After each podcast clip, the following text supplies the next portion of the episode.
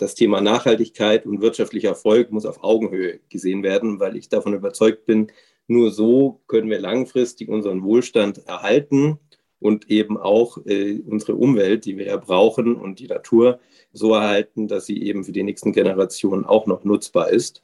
Und das war sozusagen der Ursprung für mich zu sagen, okay, das ist für mich Grundbestandteil für eine neue Gründung, ähm, weil ich davon eben überzeugt bin, dass das die Zukunft ist ähm, für alle Unternehmen an sich. Und da will ich gerne sozusagen vorne weggehen, auch wenn das sehr aufwendig, schwierig ist, weil viele Dinge einfach noch nicht da sind und äh, man sich häufig auch schwer tut, dann die richtige Entscheidung zu treffen, was dann genau nachhaltig ist in unserem Sinne.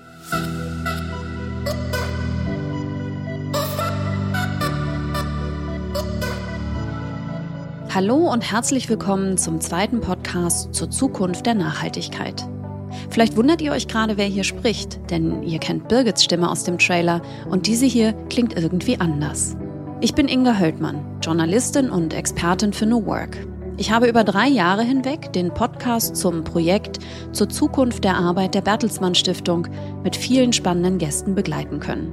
Dieses Projekt ist mittlerweile beendet und ihr findet all diese Folgen auch nach wie vor auf dem Blog zukunftdernachhaltigkeit.de. Wenn ihr Lust habt, könnt ihr dort reinhören.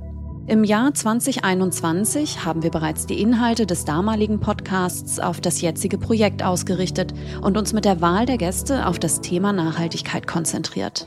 Und so habe ich mich mit Benedikt Klarmann, dem Gründer der Naturkosmetikmarke Jungglück, und Jakob Kunzelmann, Projektmanager und Kollege von Ole und Birgit, für diesen Podcast treffen dürfen. Heute erscheint diese Folge nun und ich freue mich sehr, dass ihr dabei seid. Bei den folgenden Podcasts werden euch dann wieder wie gewohnt Birgit und Ole begrüßen. Los geht's und viel Spaß!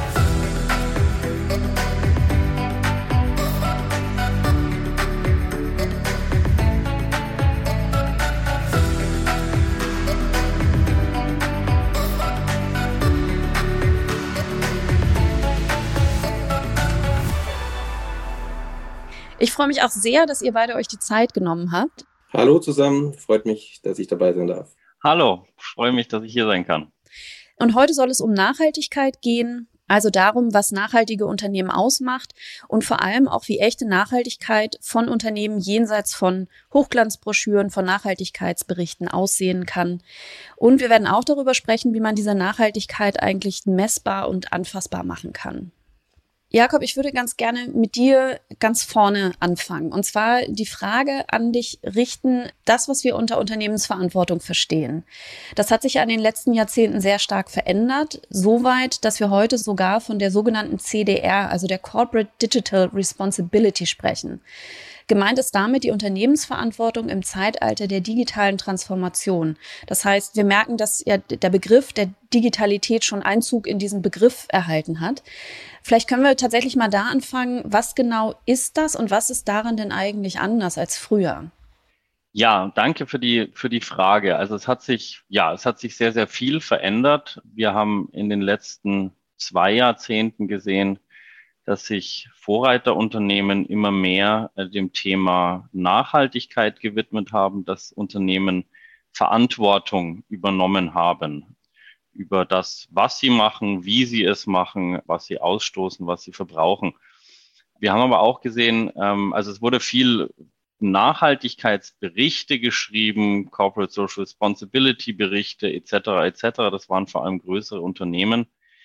Das hat aber schlussendlich nicht dazu geführt, dass wir einen wirklich merklichen Umschwung in der Art, wie wir wirtschaften, feststellen können. Also wir sind jetzt im Jahr 2022 an diesem Punkt mit Klimawandel, wo wir alle relativ viel über Nachhaltigkeit sprechen, weil es bestimmte Herausforderungen gibt. Und diese Herausforderungen gründen sich auf der Wirtschaftsweise der letzten 150 Jahre, aber natürlich auch der letzten 20 Jahre. Das heißt, wie sich Unternehmen dort verhalten haben. Das hatte viel Positives natürlich, aber es hat auch im ökologischen Bereich viel kaputt gemacht, so dass wir beispielsweise jetzt vor dem Klimawandel stehen und den versuchen in irgendeiner Form zu begrenzen. Das heißt, das Thema Unternehmensverantwortung ist meiner Ansicht nach so ein bisschen am Abklingen. Wir müssen jetzt über Nachhaltigkeit von Unternehmen sprechen, weil Unternehmen einfach nachhaltiger handeln müssen, wenn wir die Definition von Nachhaltigkeit, wenn wir das ernst nehmen, wenn wir einer zukünftigen Generation die gleichen Chancen bieten wollen, wie wir sie auch haben. Ich glaube, es ist sinnvoll, an der Stelle zwei Begriffe zu unterscheiden, und zwar einmal die Wertschöpfung und einmal die Schadschöpfung. Da hatten wir in unserem Vorgespräch auch drüber gesprochen. Und ähm, Schadschöpfung kann man definieren als die Summe aller betrieblichen Auswirkungen auf Mensch und Umwelt, und zwar von unserem Wirtschaften insgesamt. Woran liegt das denn? Ich meine, wir sind im Zeitalter, in einem Zeitalter, wo wir wirklich auch über Klimawandel sprechen. Du hast es gerade erwähnt. Aber woran liegt das denn, dass dieses Thema dann ja doch zum Beispiel vor den Geschäftsberichten, die Unternehmen erstellen, dann irgendwie Halt macht? Also, dass wir solche Themen gar nicht abbilden? Das ist eine super Frage. Das trifft den Kern dessen, warum wir jetzt diesen Klimawandel haben, warum es negative ähm, Effekte gibt, die zum ersten oder zum einen auf die Ökologie abgewälzt werden und dann uns mittelbar betreffen. Also Schadschöpfung sehen wir, wenn wir Ressourcen verbrauchen, wenn irgendwo Dinge nicht nachhaltig abgebaut werden. Das heißt, die sind dann verloren. Diese werden in einem Produktionsprozess dann irgendwie umgewandelt und schlussendlich kommt ein Produkt raus, der hat über seinen Lebenszyklus, ähm, hat der auch wiederum bestimmte Auswirkungen, bestimmte Impacts auf die Umwelt, aber natürlich auch auf die Gesellschaft. Und schlussendlich geht es noch darum, dass diese Produkte dann, wenn sie ja verwertet wurden oder wenn sie dann äh, im Müll landen, natürlich auch noch irgendwelche, ähm, irgendwelche Auswirkungen haben. Grundsätzlich geht es um dieses Konzept von negativen externen Kosten. Diese Kosten sind im ökonomischen System nicht eingepreist. Das heißt, das, was man zum Beispiel emittiert an Luftverschmutzung, die Folgen dessen trägt die Gesellschaft über die Gesundheitskosten, über einen Verlust an Biodiversität etc.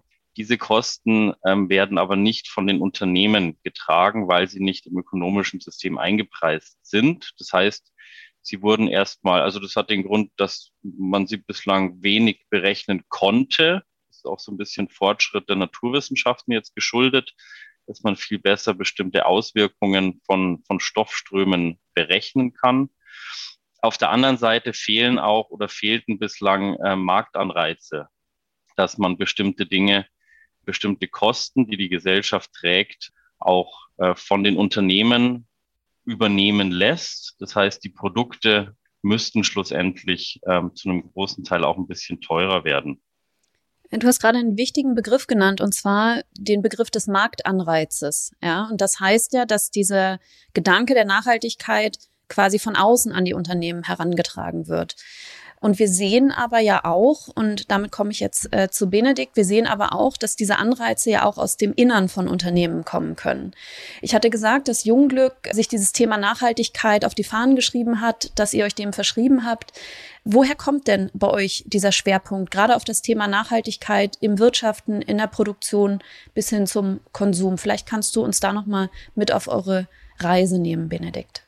Ja, sehr gerne. Also ich bin um, um vielleicht ein bisschen ähm, das Thema einzuleiten. Ich bin seit ich 18 bin Unternehmer, habe verschiedenste Unternehmen schon, schon gegründet und in all den Unternehmen, die ich davor gegründet habe, hatte ich immer Produkte, die ich vermarkten musste, hinter denen ich nicht äh, zu 100 Prozent stehen konnte und ich eigentlich genau die Dinge, die gerade diskutiert wurden, gesehen habe. Also ich habe auch Volkswirtschaft studiert und da lernt man gerade das Thema Externalitäten und äh, dass die insbesondere was die Umweltschäden angeht, eben momentan nicht eingepreist sind oder nicht hinreichend eingepreist sind. Und ich war sehr viel in Asien unterwegs und in Asien wird dieser Raubbau an der Natur noch, finde ich, viel deutlicher, weil man eben überall Müll sieht, überall sieht, wie sozusagen Natur umgewandelt wird in Wohn- oder in äh, Produktionsflächen und da dieses Bewusstsein noch viel weniger ausgeprägt ist. Und ähm, all das hat mich dann dazu bewogen zu sagen, okay, wenn ich wieder was Neues mache, dann muss das von Beginn an nachhaltig gedacht werden. Und sozusagen das Thema Nachhaltigkeit und wirtschaftlicher Erfolg muss auf Augenhöhe gesehen werden, weil ich davon überzeugt bin, nur so können wir langfristig unseren Wohlstand erhalten und eben auch äh, unsere Umwelt, die wir ja brauchen und die Natur so erhalten, dass sie eben für die nächsten Generationen auch noch nutzbar ist. Und das war sozusagen der Ursprung für mich zu sagen, okay, das ist für mich Grundbestandteil für eine neue Gründung, ähm, weil ich davon eben überzeugt bin, dass das die Zukunft ist ähm, für alle Unternehmen an sich. Und da will ich gerne sozusagen vorne weggehen, auch wenn das sehr aufwendig, schwierig ist, weil viele Dinge einfach noch nicht da sind und äh, man sich häufig auch schwer tut, dann die richtige Entscheidung zu treffen, was dann genau nachhaltig ist in unserem Sinne. Da würde ich tatsächlich gerne noch mal ein bisschen tiefer reinschauen. Äh, da hast du vollkommen recht. Und zwar ähm, habe ich das jetzt so verstanden, dass das Thema Nachhaltigkeit wirklich in eurer DNA, in euren Betriebssystemen drin ist. Wie genau äußert sich das denn? Also von wir hatten im Vorgespräch gesprochen über die Rohstoffe zum Beispiel, die ihr auf eine bestimmte Art und Weise auswählt. Wo in eurem gesamten Wirtschaften, in eurer Zusammenarbeit kann ich dieses, dieses Thema Nachhaltigkeit sehen? Eigentlich letztendlich in jeder Entscheidung, die wir treffen, überlegen wir das Thema mit und durchdenken das, ja. Sehen da zwar immer wieder auch, dass wir uns da dann schwer tun, zu sagen, okay, was ist jetzt wirklich die nachhaltigere Option und müssen dann sozusagen die bestmöglichste Entscheidung für uns treffen. Das fängt an bei so simplen Sachen wie dem Versandkarton, mit dem wir verschicken. Ja, ähm, da haben wir sehr viel unternommen, dass wir irgendwie komplett plastikfrei sind. Ja, weil ähm, Schon allein so ein Versandkarton hat häufig dann irgendwie Plastikklebeband drum oder zumindest so eine Reiß, Reißlasche, die untersetzt ist mit Kunststoff. Ja. Ähm, solche kleinen Dinge, da fängt es an. Oder wie polstern wir? Wir polstern mit Holzwolle anstatt irgendwie mit Kunststoff äh, oder Plastikfolien. Bei Verpackungen für unsere Produkte, ähm, da nutzen wir die Innenseite, um die Informationen, die der Kunde braucht, über Anwendung da drauf zu packen, sodass man sozusagen die Verpackung öffnen kann an der Perforation und dann innen lesen kann, was das Produkt macht, ohne dann nochmal zusätzlich irgendwie einen Beipackzettel hinzufügen zu müssen. Haben uns für Glas als Verpackungsform entschieden, auch wenn man da sehr konträr diskutieren kann, was ist jetzt zum Schluss die nachhaltigere Verpackungsform. Wenn man zum Beispiel da mal tiefer reingeht, äh, sieht man, dass Glas erstmal eine relativ hohe CO2-Emission hat. Aber wenn ich mir daneben dann die Alternative angucke, was dann Plastik ist, und mir angucke, wie in der Praxis tatsächlich das Recycling-System funktioniert, dann kommt ja nur ein Bruchteil der Kunststoffe wirklich in dem Recyclingzyklus an.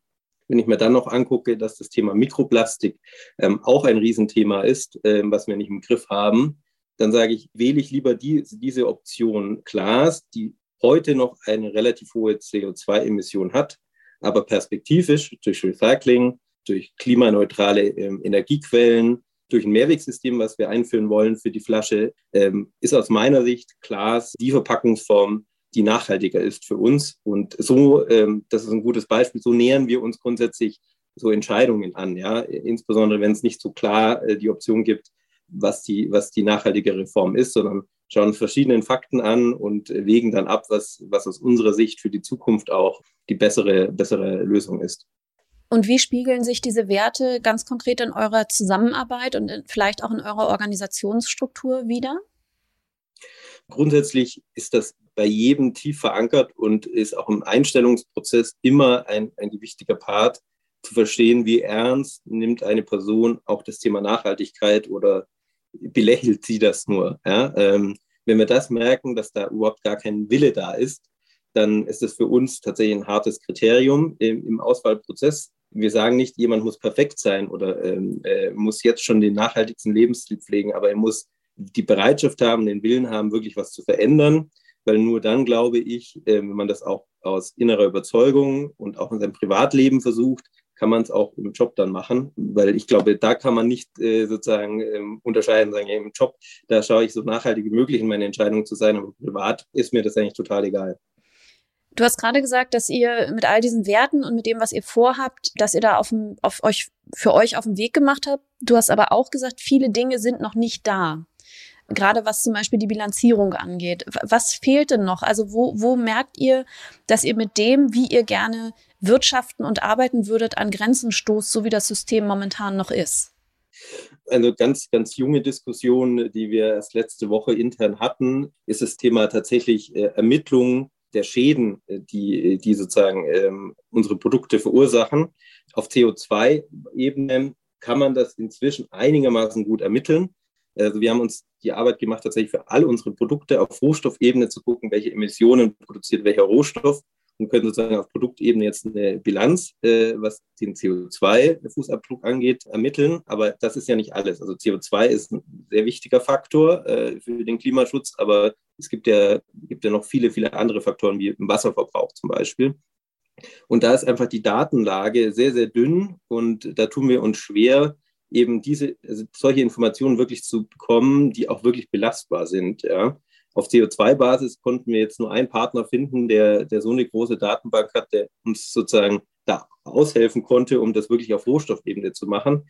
Jetzt das Thema Wasserverbrauch und so weiter ist schon ein schwierigeres Thema. Und an sich, was wir brauchen, und da bewegen wir uns jetzt hin, dass wir eine eigene Datenbank, ein Tool haben, wo wir sagen können, vor jeder Entscheidung, die wir im Unternehmen treffen oder bevor wir sie treffen, können wir relativ schnell ermitteln, okay, diese Option hat so und so äh, einen, einen Impact auf die Umwelt und äh, diese Option so und so viel, um dann einfach eine schon von Beginn an äh, eine belastbare Entscheidung zu treffen, als zu sagen, okay, wir machen jetzt erstmal und danach versuchen wir irgendwie das zu kompensieren, weil das ist für mich zum Schluss eigentlich der letzte Schritt, den man machen kann, zu kompensieren. Und ähm, ich hatte gerade gesagt, wir hatten da eine Diskussion und darum ging es eben im Kern, wollen wir überhaupt kompensieren oder wollen wir eher diese Zahlungen, die man sozusagen ähm, über den CO2-Preis eben ähm, bezahlen muss, lieber in eigene Projekte stecken, um da tatsächlich ähm, vor Ort tatsächlich Veränderungen herbeizuführen, als zu sagen, okay, wir, wir zahlen jetzt da so ein bisschen eine Summe in irgendein Projekt, wo wir dann zum Schluss auch nicht hundertprozentig wissen, was damit passiert. Also das ist zum Beispiel so eine ähm, sehr lange Diskussion gewesen, die wir intern geführt haben, wo man ganz unterschiedliche Ansichten und Meinungen äh, haben kann zu dem Thema. Ich finde das insofern total spannend, weil man merkt, dass da wirklich auch Arbeit reinfließt und Ressourcen. Ja? Das heißt, in dem Moment, wo ich als Unternehmen sage, ich gehe in die Richtung, muss ich auch bereit sein, diese Form von Ressourcen, also von Zeit, von Austausch da reinzustecken. Jakob, wir hatten auch über diese Daten gesprochen, ne? also dass man das ja irgendwie messen muss, anfassbar machen muss. Warum fällt es uns denn so schwer, diese Daten zu erheben? Liegt das allein am Willen der Unternehmen oder woran liegt es, dass diese Daten in der Fülle, wie wir sie bräuchten, noch nicht da sind? Also grundsätzlich, glaube ich, liegt es erstmal an der Struktur unseres Wirtschaftssystems. Das Ziel ist, einen monetären Mehrwert in irgendeiner Form zu erreichen. Also auf volkswirtschaftlicher Ebene messen wir das am BIP. Da wird ein Zielindikator festgelegt. Wenn der steigt, geht es der Volkswirtschaft gut. Wenn der nicht steigt oder sinkt, ist das Ganze schlecht. Jetzt hat Habeck mit dem Jahreswirtschaftsbericht Optionen vorgelegt, wie man neben diesem BIP-Indikator vielleicht auch andere Indikatoren nimmt, ähm, um zu sagen, geht es der Gesellschaft ähm, gut oder nicht. Weil nur wenn mehr Geld erwirtschaftet wird, dann kann das eben, das hat Benedikt ja gerade auch klar gemacht, dann geht es oftmals auch auf Kosten der Umwelt und es geht auch auf Kosten von Menschen, ähm, der Gesellschaft. Und man muss die Zielsysteme, an denen sich Volkswirtschaften ausrichten, an denen sich Unternehmen ausrichten, die muss man verändern. Und da war es in den letzten Jahrzehnten so, dass das oberste Ziel war, einfach so viel Geld wie möglich zu verdienen, beziehungsweise ein bestimmtes Wachstum zu generieren. Und wenn wir nachhaltiger werden wollen, dann müssen wir versuchen, auf Unternehmensebene, wie das Jungglück ja einfach, einfach super gut macht, zu sagen, ähm, ja klar, äh, es ist wichtig, Geld zu verdienen, das ist mal äh, eine Grundvoraussetzung, aber es ist nicht das einzige Ziel, sondern in jede Unternehmensentscheidung fließen auch nachhaltige Aspekte ein. Das heißt, wie ist der Impact, wie wird mit den Mitarbeitern umge umgegangen, welche Auswirkungen auf die Natur habe ich mit meinen Produkten über den Lebenszyklus etc. Auf volkswirtschaftlicher Ebene gibt es auch Ansätze, wie man eben andere Zielsysteme einführt, wie man ähm, als Wohlergehen einer Gesellschaft messen kann und muss. Und wenn man diese Zielsysteme verändert, dann ändern sich ja die Prozesse, die dahinter liegen. Also dann, dann verändern sich die Entscheidungen, die gemacht werden. Und diese Entscheidungen werden dann eben immer mehr danach getroffen, nicht nur, ob jetzt viel Geld verdient wird, sondern auch, was sonst noch bewirkt wird, mit Dienstleistungen, mit Produkten etc. Und da ja, passiert auf der volkswirtschaftlichen Ebene gerade was, da passiert auch ähm, auf der betriebswirtschaftlichen Ebene was, da wird regulativ einiges gerade vorgenommen. Auf EU-Ebene sind da verschiedene ähm, Vorhaben in der Diskussion. Also da passiert gerade etwas. Wir stehen wirklich gerade an einem Punkt, wo zum einen Umdenken der Gesellschaft ähm, stattfindet. Also die Kundinnen und Kunden von Benedikt achten einfach auf bestimmte Dinge. Auf diese Dinge wurde vor, vor 30, 40 Jahren eben nicht so geachtet. Es wird regulativ einiges gemacht und es ist eben auch möglich, Daten zu generieren über den Wertschöpfungsprozess. Benedikt hat jetzt die Ressourcenebene mal angesprochen. Was passiert überhaupt, wenn ich diese Ressourcen so und so abbaue, wenn ich sie und so und so verschiffe, wenn ich sie so und so dann im Produktionsprozess ähm, einbinde? Also diese, diese drei Punkte sind wesentlich dafür, dass sich dieses komplette Wirtschaftssystem ein bisschen ändert. Wir reden jetzt nicht davon, dass wir eine 180-Grad-Wendung machen, aber es muss in eine bestimmte Richtung ähm, geschoben werden, dass soziale und ökologische Aspekte an Wert gewinnen, auf Augenhöhe zu finanziellen Dingen stehen und immer mehr betrachtet werden. Aber wie schätzt du diese Entwicklung ein? Also sowohl die gesellschaftliche als auch die politische. Du hast gerade diese EU-Ebene erwähnt, ähm, wo es ja auch darum geht, neue, einen neuen Korridor zu finden, wie man so etwas misst. Wie schätzt du das ein? Ist das breit genug, diese Bewegung? Wird das schnell genug passieren? Also die, ein regulativer Ansatz kann nur ein Baustein sein. Grundsätzlich geht es darum, dass die Konsummuster verändert werden, und zwar von jedem Einzelnen. Ich glaube, es bringt wenig, wenn man nur Vorgaben macht, und es muss jetzt so sein. Also jeder, jeder Einzelne muss so ein bisschen auf sich schauen und sagen, okay, was, was für einen, für einen Lebensstil habe ich denn? Welche Auswirkungen hat dann dieser Lebensstil? Gehe ich damit konform? Schlussendlich ist es auch so, dass es, wenn man nachhaltiger lebt, würde ich jetzt mal sagen, man auch, ja, teilweise auch gesünder lebt. Das heißt, es ist auch ein, auch ein Gewinn für einen selber. Das ist das eine. Zum Zweiten äh, natürlich diese, diese regulativen Maßnahmen. Das heißt, die Politik muss im Endeffekt die Leitplanken setzen für Unternehmen und auch auf volkswirtschaftlicher Ebene.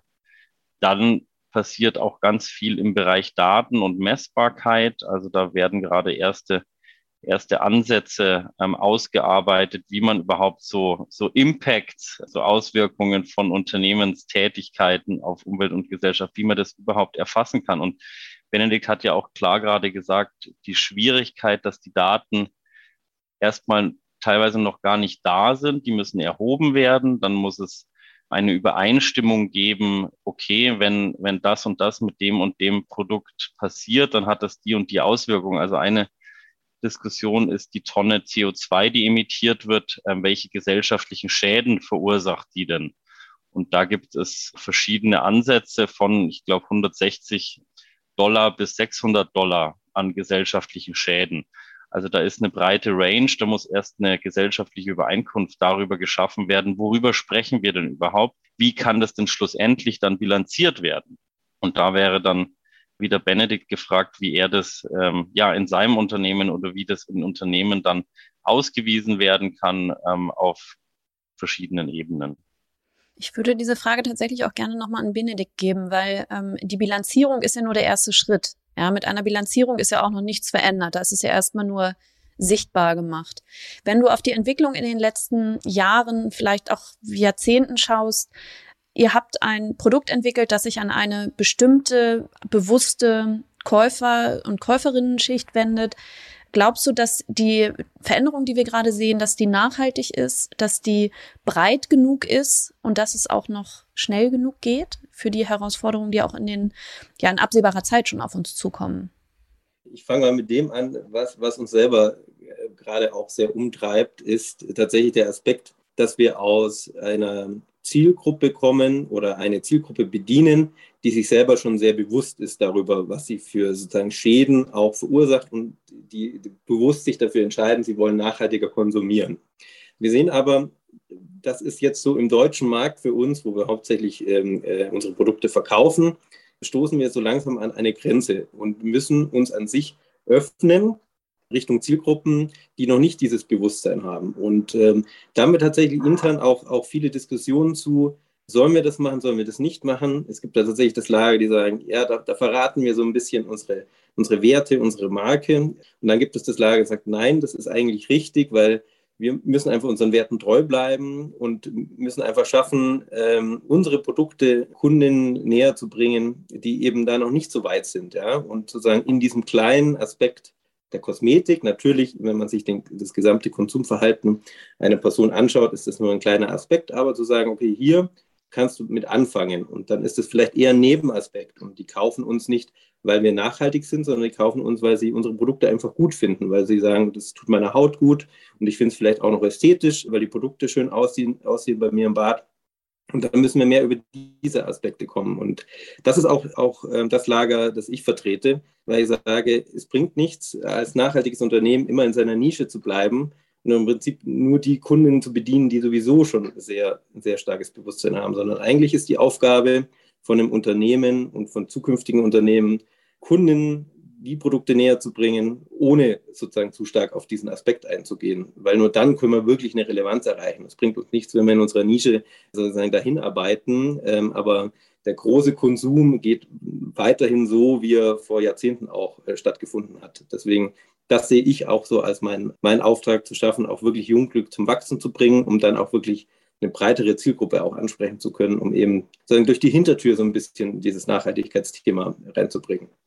Wie passt denn eure rein digitale Ausrichtung? Also ihr seid ja, soweit ich weiß, nicht wirklich oder wenn dann nur sehr vereinzelt in Ladengeschäften zu finden. Ja, das ist richtig. Wie passt denn dieser rein digitale Vertriebsweg zu diesen Zielen, die du gerade formuliert hast? Weil es ja eigentlich die Debatte auch oft so geführt wird, Leute kauft lokal, weil natürlich auch äh, die Auslieferung wieder CO2-Emissionen verursacht. Wenn ich aber sowieso im Laden bin und es dort kaufe, wird eben nicht extra was fällig sozusagen. Also wie passt diese digitale Vertriebsstrategie, wie passt das zu euren Nachhaltigkeitszielen?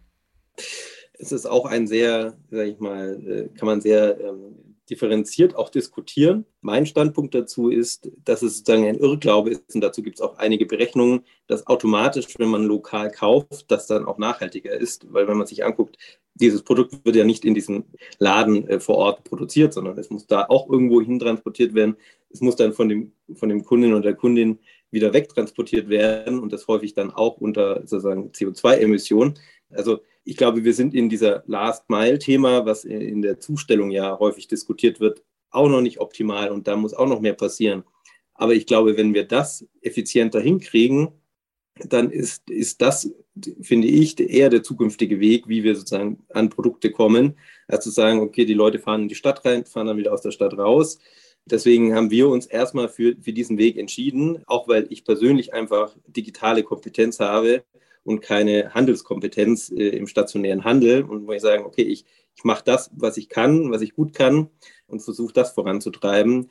Und wir versuchen ja auch diese, sozusagen diesen Versandweg so nachhaltig, wie es aktuell möglich ist, zu gestalten. Ich hatte vorhin ja kurz erwähnt, wie wir verpacken, wie wir auch verschicken. Also das ist auch kompensiert. Natürlich geht das nur über Kompensation, weil es noch keinen Dienstleister gibt, der wirklich klimaneutral ohne Kompensation irgendwie das Päckchen von A nach B bringen kann.